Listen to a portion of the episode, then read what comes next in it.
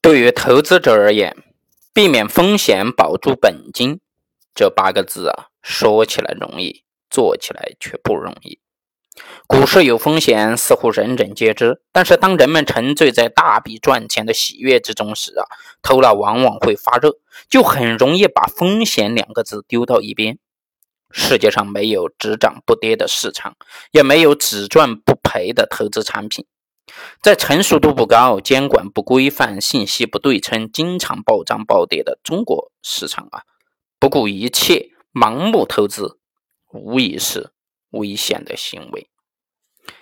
巴菲特说：“成功的秘诀有三条：第一，尽量规避风险，保住本金；第二，尽量规避风险，保住本金；第三条，坚决牢记第一条和第二条。”实际上，巴菲特这三条秘诀总结起来就是八个字：避免风险，保住本金。巴菲特的名言是他投资股市的经验总结。他从1956年到2004年的48年中啊，股市的平均收益率也只有百分之二十六。由此可见，他的巨额家产也不是一夜暴富起来的。以中国股市来说，自从2006年股市一路高歌以来，大众亢奋和羊群效应越发的明显。越来越多的人认为，股市成了一只金饭碗，只要投钱进去，金饭碗里就能够源源不断的生长出钱来。左邻右舍相继入市，农民开始炒股，和尚开始操盘，即使平日最保守、最沉着的人，也摇摇晃晃的入市了。有人卖房，有人贷款，有人辞职，证券营业部是人满为患，系统不堪重负。上班族也心浮气躁，恐怕没有人不承认，现在的股市泡沫啊，已经令人担忧。可依然，大家都知股市泡沫重，为何还要如此的疯狂呢？显然，面对股市啊，我们已经不仅从投资跃入了投机，而从投机跃入了赌博。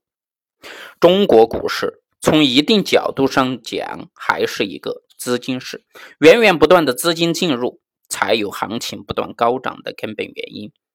在股市的狂热下，炒股者多会觉得后来者的进入会接盘，就像掉进传销网络的人，总以为有大量的下线等着送钱进来。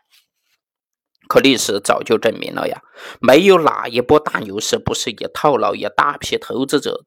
作为最后的祭品，这一点炒股者也理性的清楚。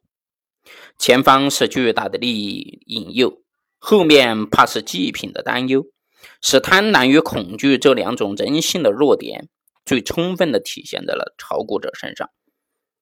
中国证监会于二零零七年五月十一日发出通知，要求加强对投资者的教育，防范市场风险。并特别要求告诫那些抵押房产炒股、拿着养老金炒股的投资者，千万理解并始终牢记，切勿拿关系身家性命的生活必须和必备资金进行冒险投资，可谓良药苦口，正当其时。